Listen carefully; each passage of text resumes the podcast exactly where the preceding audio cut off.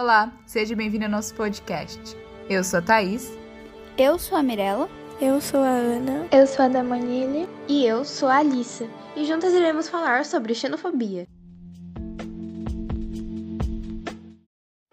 E no episódio de hoje, vamos falar sobre o que é xenofobia, suas principais causas, suas consequências e como combater.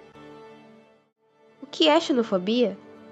Xenofobia é o medo, aversão ou a profunda antipatia em relação aos estrangeiros, a desconfiança em relação a pessoas que vêm de fora do seu país, com uma cultura, hábito, raça ou religião diferente. A xenofobia compartilha diversas características com o racismo, podendo se manifestar de várias formas, incluindo o medo de perda de identidade, suspensão acercada de suas atividades, agressão e desejo de eliminar a sua presença para assegurar uma suposta pureza. A xenofobia pode ter como alvo não apenas pessoas de outros países, mas de outras culturas, subculturas, sistemas de crenças ou características físicas. O medo do desconhecido pode ser mascarado no indivíduo como aversão ao ódio, gerando preconceito. Nota-se, porém, que nem todo preconceito é causado por xenofobia. Trata-se de um problema social baseado na intolerância e ou discriminação social frente a determinadas nacionalidades ou culturas. Esse problema gera violência entre as nações do mundo, desde humilhação, constrangimentos e agressão física, moral e psicológica. Tudo isso promovido principalmente pela não aceitação das diferenças e identidades culturais. De modo geral, xenofobia vem do ódio e violência contra imigrantes. Agora, falando um pouco sobre a origem do termo, sobre xenofobia, inicialmente o termo xenofobia foi incorporado aos estudos da psicologia com o intuito de nomear um transtorno psiquiátrico de pessoas que sofrem com medo excessivo de estrangeiros. Para o filósofo grego Sócrates, o conceito de estrangeiro não existe. Aspas, não sou nem ateniense nem grego, mas sim cidadão do mundo. Fecha aspas. Sócrates define assim alguém que abdica da sua nacionalidade e pensa na humanidade como um todo, não importando com a cultura, religião, costume, tradições, raça, etc. No grego, o termo xenofobia é formado por dois termos: xenos, que significa estrangeiros, estranho ou diferente, e phobos, que significa medo, que corresponde literalmente o medo do diferente. Sobre as causas da xenofobia, infelizmente o mundo globalizado e o acesso às redes sociais nos permite conhecer mais profundamente como muitas pessoas pensam. De certo modo, essas descobertas não foram positivas, pois as expressões xenofobas do preconceito e do discurso de ódio são despejadas por aí diariamente. Especialistas apontam que o etnocentrismo pode ser uma das causas desse fenômeno.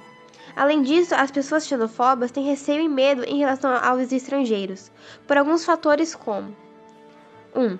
Medo de perder o emprego para um imigrante ou até migrante.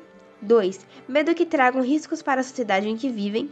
3. Sentimento de superioridade para o com o outro, etnocentrismo. 4. Ignorância com relação a outras culturas e povos. 5. Necessidade de reafirmação de uma identidade nacionalista. 6. Ideia equivocada a respeito de um povo. Com tantas ameaças em que o mundo vive atualmente, a xenofobia se materializa em diversas esferas da sociedade. O medo de terrorismo, violência, agressão, roubo e aumento da crise econômica podem ser gatilhos para gerar uma certa aversão a quem vem de fora, com o objetivo de viver no mesmo espaço. No entanto, esses receios podem afastar os povos, faz, os povos, desculpe, fazendo com que não se conheça a real história de cada migrante ou imigrante, Desse modo, é dado muita atenção para histórias infundadas sobre a crença e cultura dessas pessoas, fazendo com que se perca a oportunidade de notar que elas são gente como a gente.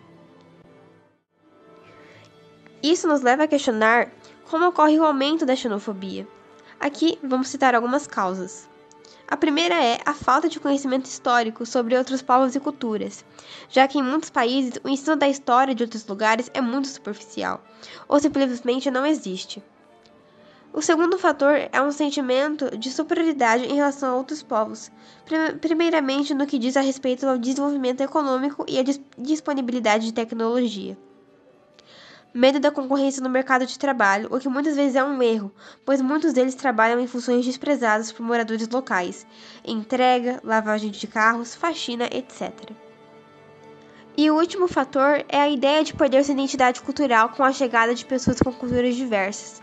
Para muitos, a entrada daqueles com culturas diferentes dentro de seu país pode fazer com que a identidade cultural corrente seja deixada de lado pela adoção de novos hábitos e gostos culturais.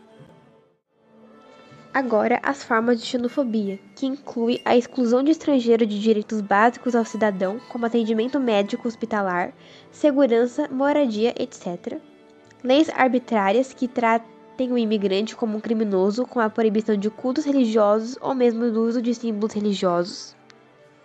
Ameaças à integridade física do imigrante, como agressões e assassinatos que estão ocorrendo em muitos países, bastante comuns em subúrbios de grandes cidades ou mesmo em regiões de fronteira que estão recebendo imigrantes e a discriminação através de comentários desumanos ou discriminatórios na tentativa de colocar o imigrante em uma posição de inferioridade e de intruso. Deste modo, a xenofobia gera como consequência um aumento exponencial no preconceito e no embate de gênero, termo esse que acaba sendo confrontado quando colocado em pauta, pois a igualdade e a diversidade deve fazer parte da universalidade no mundo moderno, onde nenhuma cultura é soberana à outra, independente de seus valores e crenças. Como combater a xenofobia? Claro que não existe uma fórmula mágica para lutar contra o preconceito. É claro que cada pessoa deve fazer a sua parte, especialmente ter o bom senso de que se tratam de seres humanos. A educação dada em casa é fundamental para que as crianças e os jovens cresçam com esse sentimento mais humanitário. Enquanto isso, o governo pode promover ações para divulgar o outro lado da história, além de organizar palestras, debates, seminários e publicações que abordam a, consci a conscientização reunião de integração desses estrangeiros com a parceria de diversas instituições, ações para mostrar o lado positivo de contar com a colaboração de outros povos para o desenvolvimento do país. O ser humano precisa ser mais humano e entender que muitas dessas pessoas não migram ou imigram por luxo, mas por necessidade. Apesar dos países terem fronteiras, o mundo foi criado para que todos pudessem viver longe de guerra e fome e ter condições de vida no mínimo aceitáveis. Talvez colocar-se no lugar do outro seja um excelente exercício de cidadania. É isso, ficamos por aqui. Até o próximo episódio.